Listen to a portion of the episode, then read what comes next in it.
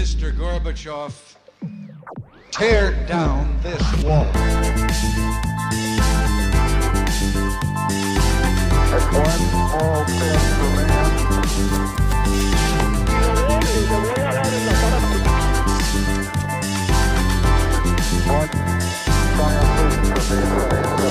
Hola, buenos días a todos y bienvenidos a un nuevo programa de Acá Parchando. Hoy la verdad que estoy bastante emocionado por este episodio porque, no sé, es como volver al bus del colegio en una parte y aquí estoy con un amigo de toda la vida y vamos a hablar de un tema el cual el man me sugirió. Yo creí que solo me estaba hablando basura de que había encontrado algo chévere, no le hice caso y después cuando lo encontré me tocó re- retractarme en todas mis opiniones. Que- Rafa, gracias por la invitación, al fin. Sí, al fin, sí, al fin estaba, la- estaba que se venía usted. Claro. Pero bueno, y aquí ya, pues vamos a hablar hoy de un tema pues bastante importante porque pues la verdad, no sé, aquí a veces hablamos de temas bastante light, pero eh, esta corriente filosófica del estoicismo, la verdad que es de las vainas buenas que uno encuentra en la vida, como que creo que, no sé, eh, cuando uno se empieza a meter y, se, y empieza a ver cómo, como un tipo como Marco Aurelio, que es su gran exponente, ahorita voy a introducir eso mejor, vivía su vida, pues no sé, lo pone a uno a pensar mucho de, de todo, pues de cómo uno conduce su propia vida y es de las vainas que, digamos, lo marcan a uno. Creo que todo el mundo se debería leer las meditaciones y es, es digamos, algo que realmente, pues, todo el mundo debería saber qué es, porque el otro día veía un podcast de Gatsat con Joe Rogan y el man decía que todo, toda la sabiduría que creemos que teníamos, que tenemos ahora, lo dijeron casi que, pues, 100 años, 100 años, 200 años o 1000 años antes, como en este caso, ya todo se había dicho y ya casi que todo, más o menos, en, en lo antiguo está muchas respuestas a problemas que tenemos actuales. Y creo que hoy en día, que es un tema que hemos hablado mucho acá, que es la crisis de salud mental que hay en el mundo, el estoicismo es, es un remedio casi que, pues un antídoto antiguo, pero casi que perfecto para esto. Y bueno, entonces aquí ya introduciéndolo más o menos qué es para usted, cómo, o cómo llegó usted y, y digamos ahí meta su cucharada un poquito para que no sea un monólogo mío. Pues bueno, como llegué al estoicismo, yo creo que como muchos manes, como jóvenes, 18, 17 años, uno empieza como con esa angustia ex- existencial, metió filosofía en el colegio, entonces está como cuestionando todo. Por ahí empezó a leer Jordan Peterson. Fumando marihuana. no, es un chiste, ¿no? Em, fumando marihuana, nada. Y uno va como cuestionándose, pues, cree que se las sabe todas, pero encuentra como ese vacío, como que yo siento que antes la gente tenía como la religión, tenía como, como que había más estructuras para apoyarnos y como para entender el mundo, y hoy como que se destruyeron.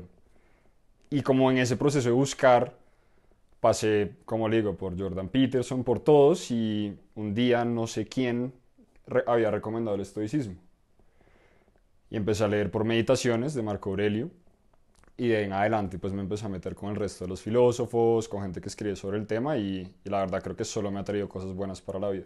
Y creo que es, pues yo ahorita estaba preparando el podcast y vi que es descendiente pues de, de la filosofía socrática, aquí por, pues por meterle tecnicismo al podcast, pero no vamos a entrar en eso porque ni estoy, o sea, Nos no- dormimos. Sí, y no soy una voz autorizada para, para hablar de eso, pero digamos, a mí me parece que a pesar de que hay mucho matiz en, en el estoicismo y como, pero resume la frase, pues para mí se resume en una cosa y es que los eventos del mundo exterior no pueden cambiar ni su humor ni su forma de, de proceder en la vida. Eh, las meditaciones comienzan con una crítica a la gente.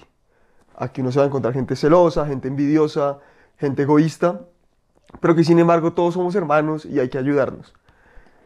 Y digamos, aquí es cuando quiero contar un poquito la historia de Marco Aurelio porque hay que analizar cómo él es una voz autorizada para hablar de esto. Entonces, el man es un emperador romano que lo eligen para ser emperador, no, Sí. no, no lo hereda, y es algo que pues refleja un poquito la, pues, la primera la competencia de este tipo, y segundo, pues el poder absoluto dicen que corrompe, pero Marco Aurelio da excepción a esa regla.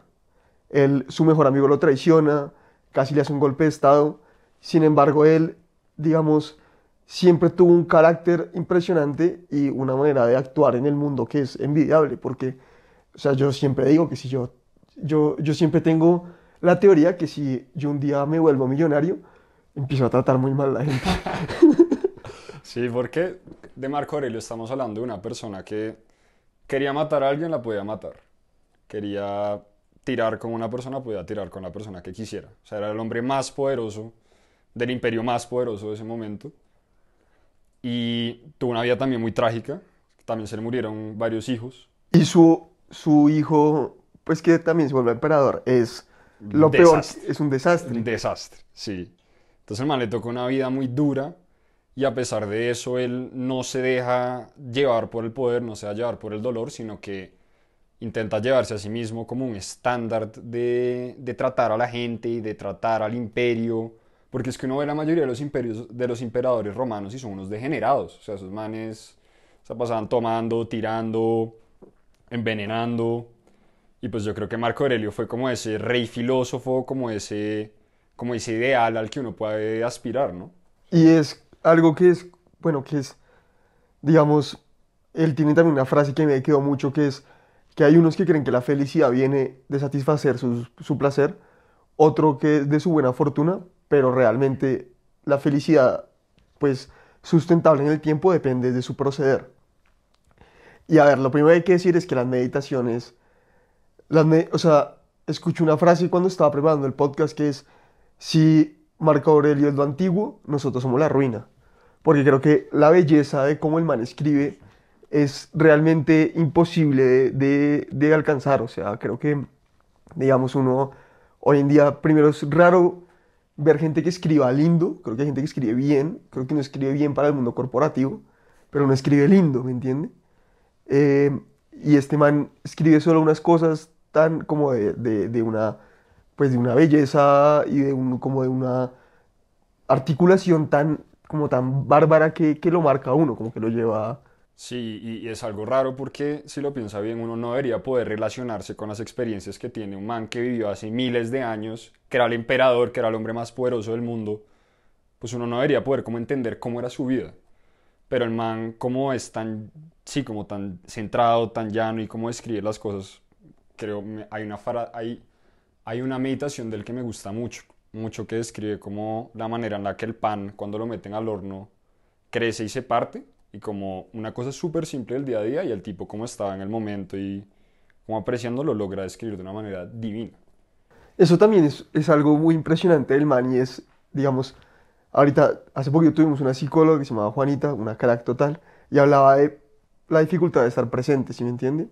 De, y que todos tenemos, pues, dificultad en eso, sobre todo uno, pues yo soy muy ansioso, pero digamos, este man admiraba las cosas por lo que eran. Entonces el man decía, eh, decía su propia toga de emperador y decía, esto solo es un pedazo de cuero con sangre y como que lograba desmenuzar las cosas tal y como eran en un nivel de presencia muy como que, que lo pues remarca el nivel espiritual del man y era algo como, como impresionante en, en que el man logra ver las cosas por lo que son, no por lo que representan ni el significado ni nada, sino por la pura esencia. Sí, eso, eso yo creo que también vuelve como a una de las ideas principales de los estoicos y es que hay que separar entre lo que uno puede controlar y lo que uno no puede controlar.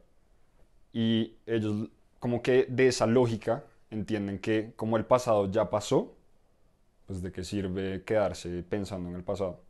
Como el futuro no, es, no, no sabemos si va a venir, no sabemos si nos va a caer un rayo y nos va a matar, eh, hay que concentrarse en el presente, porque es en realidad lo único que podemos controlar y lo único en lo que estamos. El resto está fuera de nuestro control.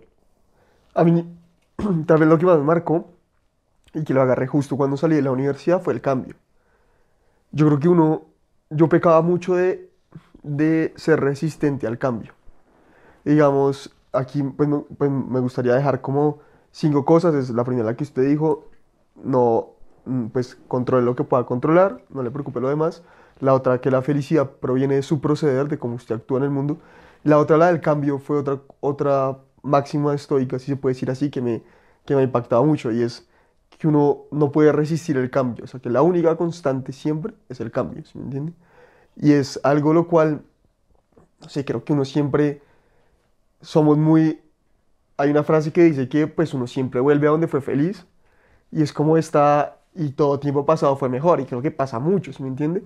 Es que esto esta noción que tiene todo el mundo de el mundo antes, sin TikTok, sin todas estas vainas y es como, oiga, el mundo siempre va a cambiar, como, como tiene que afrontarlo y asumirlo y no puede quejarse al respecto porque siempre va a cambiar, o sea, no, no es como, ¿para qué, pues, ¿para qué se queja? Y eso también, eso también que me parece súper, como muy fascinante leer las meditaciones es, uno está leyendo el diario de un man que nunca pensó que lo, lo iba a publicar. O sea, eso da duro. sí, o sea, nunca pensó que iban a haber dos huevones hablando de, de su diario en un podcast. Eh, Se está revolcando la tumba. Dos babosos, tío. Eh, entonces, el man escribía para él mismo, pero lo bonito es que uno se da cuenta que el ser humano sigue siendo el mismo huevón. O sea, puede que tengamos celulares, iPhones, vamos al espacio, llegamos a la luna, pero seguimos siendo humanos. El man habla de la envidia, el man tiene uno de que le da mamera levantarse de la cama. Es buenísima. Sí, que, que el man dice como, oiga, usted quédase acá en las cobijas, calentico, usted tiene un deber que hacer, tal y como la hormiga va y no se queja, levántese, sí, usted no nació para esto. Y uno está acá dos mil años después leyéndolo y se siente identificado. Es una locura. No, total. Y es, no sé, creo que, o sea, la meditación es un clásico y es justamente por, porque en el tiempo perdura, ¿sí me entiende? Y es como que, creo que ahorita un tipo que se llama Ryan Holiday con el podcast de The Daily Stoic, que es Sí. un man al que creo que todo el mundo debería seguir, que es muy recomendado, lo, pues, lo ha traído como a vigencia, pero es como esta noción de, bueno, usted, pues, eh, siempre, digamos, las, todas estas enseñanzas se las aplican a usted para su vida y le sirve un montón para cómo usted va a proceder en el mundo a partir de este momento, porque creo que hoy en día que el ser humano está muy cómodo. Y es algo que también es que quiero traer y es ellos tienen una relación con el cuerpo que uno no se imagina de los filósofos, que es como de estar fuerte, estar fit, que es bastante impresionante, sobre todo Séneca, y es, digamos, toda esta, todas estas cosas de un mundo más trágico y mucho más incómodo son igual muy aplicables al, completamente aplicables a, a la vida hoy en día, ¿sí me entiendes? O sea, como completamente pues relacionables y todavía nos podemos ver, ver reflejados en, en, Marco- en como en la admiración que uno le tiene a Marco Aurelio, como Marco Aurelio sigue siendo el ideal a pesar de que pasen, pase mucho tiempo. Sí, es que yo creo que si pudiera traer a, a Marco Aurelio acá que se sentara con nosotros, el man nos detestaría. Porque somos dos manes tomando pola, adictos a la nicotina, adictos a las redes sociales, o sea, flojos, adictos al placer. ¿sí Sí, y uno, nosotros somos la generación más adicta al placer por la dopamina que tenemos. Pero no, los niñitos de ahora, no, o sea, TikTok, que ahora ya ni siquiera uno no está viendo solo un video, sino son dos al tiempo, y abajo hay como una cosa como satisfying cortando una fruta o una papaya o jugando el del trencito. Oiga, es que eso es una adicción a la dopamina fácil increíble. O sea, un estoico hoy en día, yo creo que su peor enemigo sería el celular y el vape. Y el trago. Y todo lo que nos gusta, güey. Pero, no, total, total, total. Pero igual, o sea, y bueno, digamos, para usted, ¿cuál, cuál otra meditación es algo que le, le- lo marca bastante? Porque, pues aquí, digamos, hablamos ya de, porque, y también habla mucho de no ser esclavo de sus pasiones. Sí. Y creo que es algo lo cual uno siempre peca, ¿sí me entiende? Como que uno, uno, uno se cree muy racional y se cree que, que uno es súper inteligente y la vaina, y cuando ve uno cómo actúa, ve que usted está desbordado por la pasión del es- del estatus en la sociedad, de la- las mujeres o los hombres, porque son completamente, pues, inversamente proporcionales, o de, o de la plata o de lo material.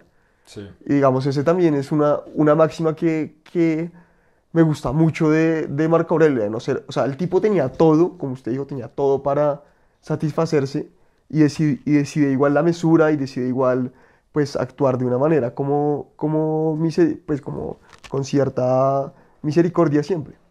Sí, pues yo creo que ahí lo que se me viene a la cabeza es que ellos también pensaban que en realidad lo único bueno es la virtud. O sea, que Ni la plata, ni el poder, ni todo lo que acabamos de Así hablar. que dicen, ¿de qué le sirve conquistar el mundo si no se puede conquistar a usted mismo? Exacto. Si se pierde a usted mismo. Exacto. Entonces, obviamente eso, no es, eso es una batalla de todos los días, como intentar poner como el aprendizaje o la compasión o lo que quiera por encima del poder, de la satisfacción, de la plata, de las mujeres. Pero como que ver que alguien, o sea, es como algo para recordarse y como para siempre intentar llegar ahí, aunque uno no es perfecto, ¿no? Y uno también tiene que, que aceptar eso. A mí hay otra que me, que me parece muy buena, que aplica mucho porque creo que hoy en día uno hablamos de todo y creemos que todo es nuevo, pero, pero si uno se pone a ver todo, es, todo, para todo hay un antídoto antiguo casi. Y era lo de Marco, Marco Aurelio tiene un, pa- un pasaje en el que dice que usted no posee a la gente que quiere. Y es lo que hablamos de cuando alguien es tóxico es porque cree que, que posee, ¿sí me entiende?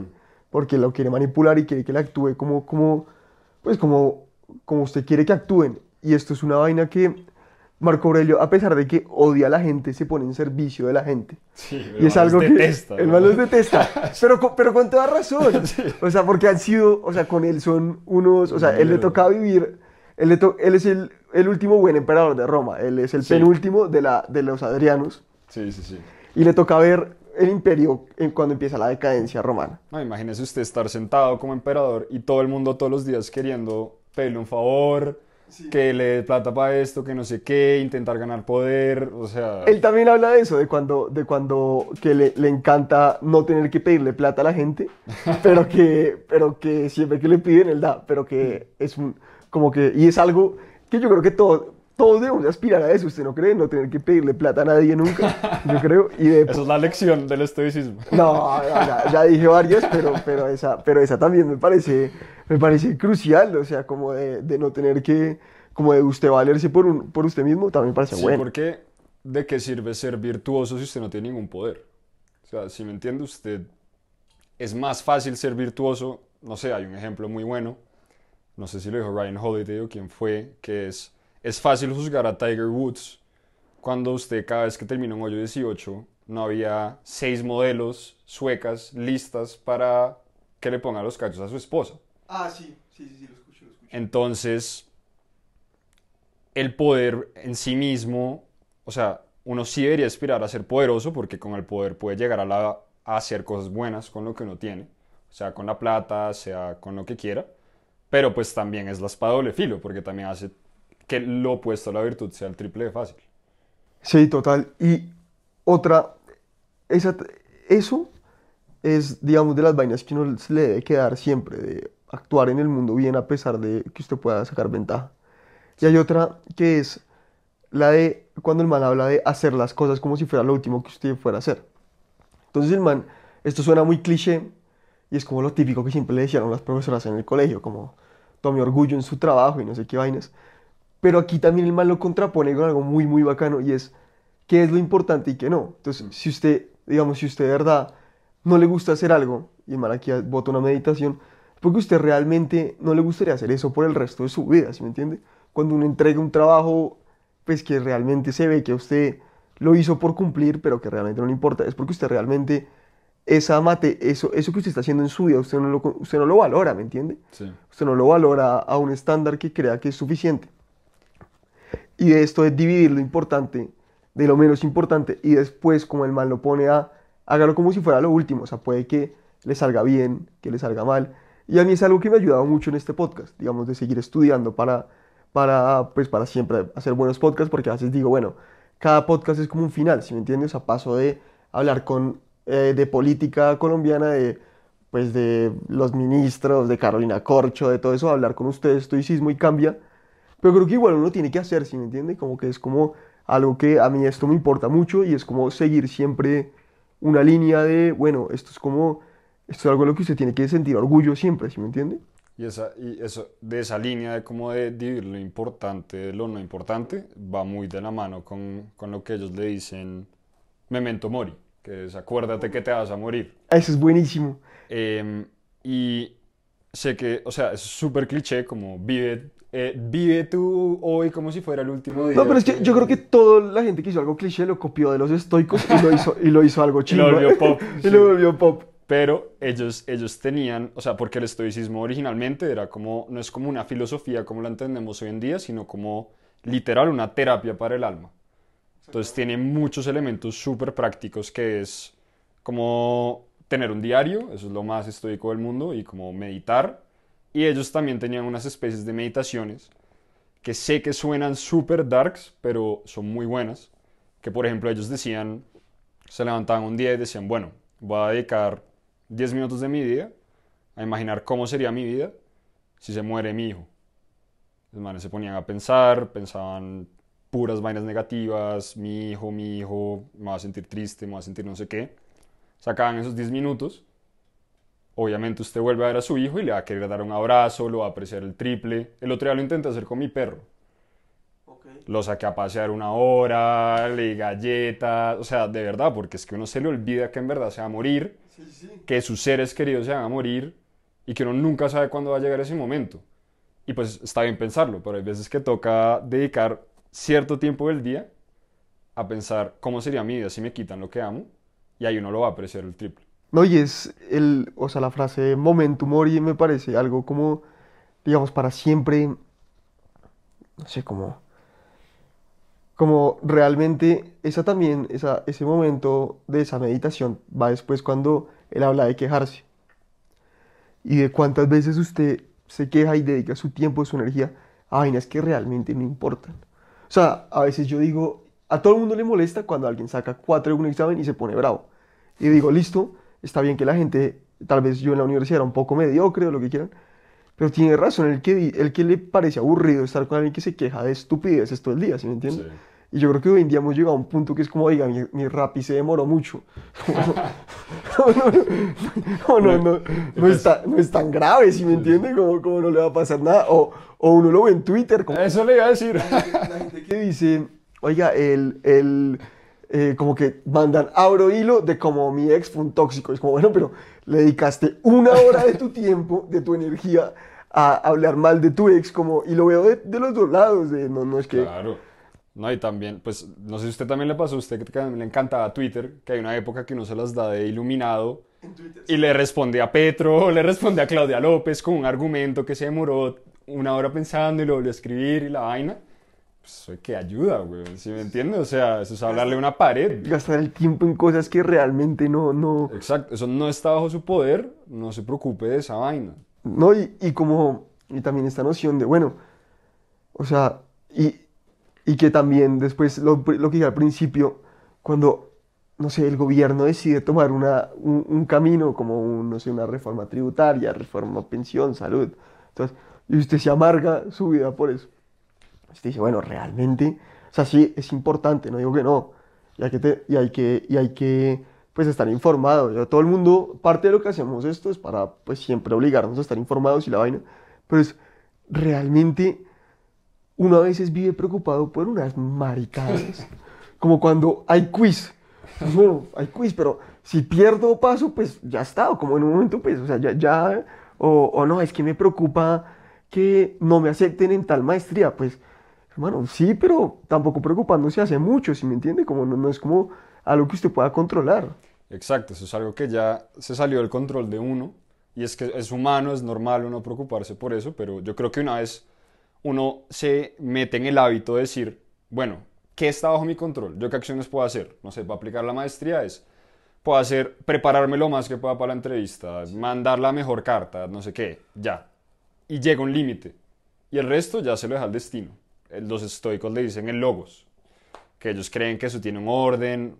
Bueno, yo la verdad no creo tanto en ese, en esa- en ese lado, pero una vez uno determina qué es lo que puedo hacer yo, qué es lo que ya hice, como que uno queda más tranquilo porque dice, ya no hay nada que humanamente posible yo pude haber hecho y que esté bajo mi control, ya el resto. Otra que se tatuó Ryan Holiday, que es el tipo por el que uno realmente se, o sea, hay dos cosas. Una que el man habla de volver siempre a lo que usted aprendió, de que usted no puede, y creo que hoy en día estamos criticando mucho el mundo de hoy en día como dos viejos, pero pues es lo que hay.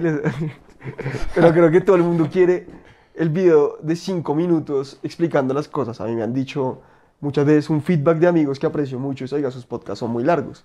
Y yo les digo, primero que coman mierda. y segundo le digo, bueno, pero es que si yo le digo, oiga, Alberto, tenemos 20 minutos para discutir el estoicismo, pues es una vaina que lo hacemos de afán, pues, de- y aquí hablan mucho y es, no se conforme con saber lo suficiente para tener una conversación en un almuerzo, sino hay que volver a releer las cosas, releerlas, interpretarlas de otra manera. A todo mundo le pasa que cuando se ve una película por segunda vez, Claro. le ve cosas que no le vuelve a leer y así pasa con las cosas. Y es algo que también hablan de estudiar las cosas a profundidad, que me parece como muy, no sé, como una vaina que uno, uno a veces, yo cometí el error de a veces leer por, por, por dármelas de que leía. O sea, Todos. todos, y es como me leí 20 libros este año y así todos empiezan y este es mi método para leer libros súper Sí. rápido y es como, pero eso qué importa, pues o sea, lo importante es, si usted leyó dos libros en el, en el año y los releyó y los releyó y los releyó, pues es, es- es mucho más importante, mucho más valioso. Sí, y yo creo que las meditaciones se presta mucho para releerla, porque, por ejemplo, a mí me pasó que yo lo tenía, lo perdí, lo volví a comprar, lo volví a perder, yo no sé qué se hizo, o creo que fue que le cayó café, yo no sé. Lo, después, en pandemia, me enteré que el man había escrito parte del libro en una pandemia en el Imperio Romano, y m- lo volví a leer y me cambió completamente la perspectiva.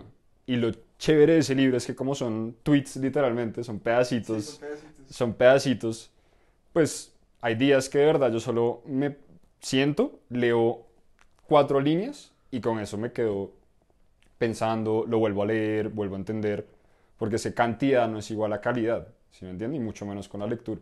Otra vaina que lo iba a decir, se me fue la paloma porque aquí hay mucho tema y uno quiere decirlo todo porque uno encontró algo muy bacano, como dice esta filosofía, y es el tatuaje de Ryan Holiday que es eh, el obstáculo es el camino. Ah, The Obstacle, sí, que The Obstacle. Y también está en las meditaciones que está muy bueno, que es Sí. cuando usted ve un obstáculo, usted siempre dice, no, no, como la típica de no puedo emprender porque la economía está muy mal. Y es al revés, usted tiene que emprender porque la economía está mal y usted puede proveer un bien, un servicio barato, bueno en este momento que la gente tiene poca plata para gastar, ¿sí me entiende? Sí, yo creo que ahí también está la diferencia, como eso como que uno le cambia un poquito la perspectiva, porque uno deja de, de querer como el camino fácil, sino uno quiere ser la persona que se puede enfrentar a ese obstáculo, ¿sí me entiende? Y, y es muy poderoso como cambiar esa manera de pensar, porque también, lo que digo, yo creo que hoy en día, sé, que soy como un viejito, pero hoy en día la sociedad está muy hacia, ay, trofeo de participación, no te preocupes, yo te muevo el examen, no les va a Sí, pegar tan duro. Pero espere, de esto sí toca hablar. El hecho de que hoy en día nos muevan los, los exámenes por salud mental refleja que desde el punto de vista filosófico del mundo, no lo toma, no, o sea, los guías espirituales del mundo se, se, lo, se volvió gente que realmente lo único que quiere es decir a la gente que todo está bien cuando no, ¿sí me entiende? Y es mucho que se ve con, con el tema de la gordura en Estados Unidos, con el tema de que yo creo que uno, uno tiene que saber cuando está feo, cuando está como que las vainas tienen que ser Sí. muy, muy de frente, como que la realidad no puede ser tan inmutable, ¿me entiendes? Y, y yo también creo que hoy en día, como la cultura de autoayuda, eh, a uno le impulsa como ese, siéntete bien de ti mismo, Ámate, ámate, está há- feliz. háblate bonito. Sí, exacto. Pero hay días y hay áreas en las que uno en verdad se tiene que mirar al espejo y decir, oiga, yo en esto soy muy malo. O sea, a mí, una historia personal, a mí me pasó en la universidad, pues los dos que salimos del mismo colegio, yo no sabía poner una tilde. Y en- entré a estudiar Derecho. Pues me tocó pasar osos y me tocó... y yo decía, no, pues eso vale huevo, con el Word, no sé qué. Y un día sí me tocó sentarme en el espejo y decir como, oiga, y me tocó coger un libro de esos de primaria para aprender a poner tildes y todavía, todavía, todavía tengo mis descaches, pero es que es muy útil uno poder sentar y afrontar la realidad, aunque sea muy dura. Sí, total. Y es que también Marco Aurelio tiene una meditación que me gusta mucho, que él dice que la vida se parece más a una pelea que a un baile. Y se parece más a un viaje por el desierto que a una caminata por el jardín, algo así. Y es que uno tiene que entrar con esa mentalidad de la vida es dura, la vida es injusta, no hay nada que pueda hacer al respecto, sino enfocarte en ti. lo Pero, y también ahí él dice, cuando la vida sea injusta, sea justo, cuando sea, dolorosa, no me acuerdo ahí qué dice, se me fue, pero es como, y es todo un, como toda, de cuando hay una circunstancia dura, usted se ha opuesto y es buenísimo. Y la otra, que quiero, pues no quiero que se nos vaya porque tenía todas estas, las tenía preparadas y las logré decir en un desorden bárbaro, pero las logré decir en la de la venganza. Ok. Yo, era, yo soy un man muy vengativo y aquí lo confieso. Yo he planeado cosas. Una vez cuando, era- una vez cuando tenía seis, seis años, había, un, había unos amigos de mi papá que me caían muy mal. Sí. Y tenía unos hijos que me caían peor. Eran infumables. O sea, Ok. o sea, no se los aguantaba a nadie. Entonces yo le escondí el Game Boy a, a un, a un peladito de estos y estuvieron hasta como 11 de la noche en mi casa buscando el Game Boy. Pero que tenían los, los- El man tenía 6 y yo tenía 8, póngale. Y refleja cómo soy yo. Creo que mi lado oscuro es que soy man vengativo. Y como tengo buena memoria, no se me olvida nada. Pero, y tengo espinas que a veces digo yo, ¿por qué me quiero sacar esta espina? Que, que huevona, el man me dijo que yo era bruto como en octavo y quiero, ta. Pero, pero, no, y, y eso, esa parte me pareció muy bacana y es que la mejor venganza es no ser como ellos. Claro. Y es como algo que, y es algo muy bueno que me ha ayudado mucho ahorita, y es que la indiferencia es lo mejor que usted le puede hacer a alguien. Eso mata. Como cuando, cuando usted le dice a alguien como, como que el mal le hizo una rabona y usted lo sigue tratando igual, pero y que, y que alguien, y usted, o sea, decir como, vea lo que usted me hizo si está mal, que si el mal le pregunta, usted le diga, vea lo que usted me hizo es una Pero cagada, tranquilo. sí. sin, sin ir a- abajo, sino simplemente tranquilo, me parece. No, eso, eso mata a la gente. Y que haya escrito un tipo que podía mandar a matar a quien quisiera. Ese man podía mandar a envenenar o a cuchillar a cualquier persona y el man decir eso, no, sí. Es que ese man no lo merecíamos. No. No lo merecíamos. Para nada.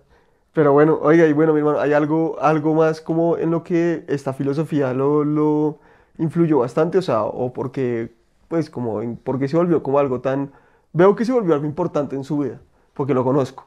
Sí. Pues esto, o sea, esto va a sonar chistoso, pero yo, como más que todo por Ryan Holiday, empecé mi diario. Y ese diario lo tengo como desde 2017. Como, como una niña chiquita. Como una niña chiquita, sí, yo me siento en la mesa, en mi cama, patas para arriba, y escribo, y ay, ¿no? Y yo por tener ese diario, en pandemia me di cuenta que yo me hablaba demasiado feo. O sea, yo un día llegaba a mi casa y me cagué en quiz y yo decía, es un puto imbécil. Me pasó, me pasó. Sí. Ahorita los cuento. Soy un puto imbécil de mierda, me odio, me cagué este quiz. Soy un huevón, yo no sirvo para así. Y un día me senté a leer las vainas y yo dije, oiga, yo no me puedo, o sea, ¿qué es esta mierda, weón? Ya la vida es de- demasiado difícil como para que yo me esté tratando así. Y también leí una meditación que era como los, tus juicios tienen que estar de acorde con la realidad y si te dejas hacer daño de algo es por tu juicio de la situación. Y si todos mis juicios de mis situaciones era que yo era un imbécil, eh, pues eso me afectaba un montón. Y un día agarré una manilla y dije, hasta que no dure 30 días sin decirme a mí mismo que soy un huevón o así insultarme, eh, ya, lo logré. Pero cada vez que lo- me insultaba me cambiaba la manilla de lado. Y, ahí, y desde ahí lo- logré romper el hábito. Y pues a veces digo que soy un huevón, pero ya no me lo creo, ¿sí me entiende?